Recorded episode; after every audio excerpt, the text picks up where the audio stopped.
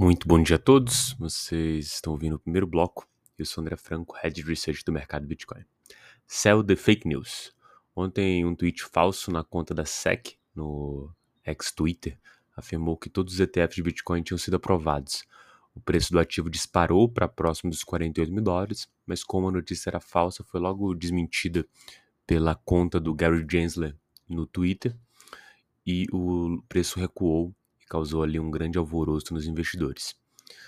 Hoje o dia começa com uma queda de 0,6% e segue sendo negociado abaixo dos 46 mil dólares. O Ether foi na contramão e ontem subiu 0,5% e hoje segue subindo 1,3%, sendo negociado a, 23, a 2.370 dólares. Nos Estados Unidos tivemos a redução de 9 mil bitcoins por parte dos investidores de longo prazo, e no Ethereum tivemos a saída líquida de 72 mil Ethers do stake. Quantas notícias? Um, um adendo aqui do Standard Chartered Bank diz que o Bitcoin pode atingir 200 mil até dezembro de 2025 e essa previsão é coerente com os 100 mil dólares até o final de 2024.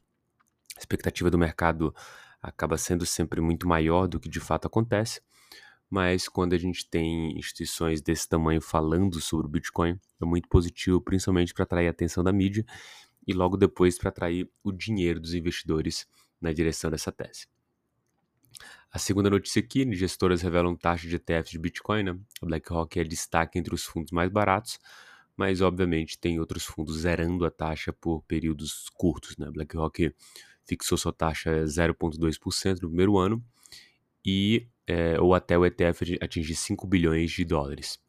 Depois subirá para 0,3%. A Wisdom Tree escolheu uma taxa mais alta de 0,5% e a Vanek optou por 0,25%. Vale lembrar que temos outras três proponentes que é, fixaram o, a taxa de entrada em 0% e a posteriori terão um aumento com triggers específicos. Essa guerra de taxas mostra muito claramente como que vai funcionar essa batalha no âmbito da captação de dinheiro.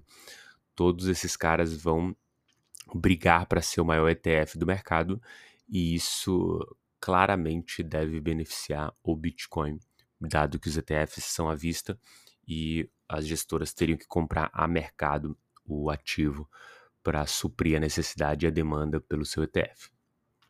Por último, os fundos de criptomoedas do Brasil atraíram aí 20 milhões na primeira semana de 2024. Né? Após fechar seu terceiro melhor ano desde 2017, os fundos de investimentos com exposição a criptomoedas mantiveram um bom desempenho na primeira semana de 24, com entrada de 151,4 milhões de dólares em recursos, isso no Brasil inteiro, no mundo inteiro. No Brasil, é, seguiu uma trajetória positiva de abertura de ano, com os fundos baseados em criptomoedas atraindo 4 milhões de é, dólares, cerca de 20 milhões de reais nos últimos sete dias. Perfeito? Muito bom dia a todos, bons negócios.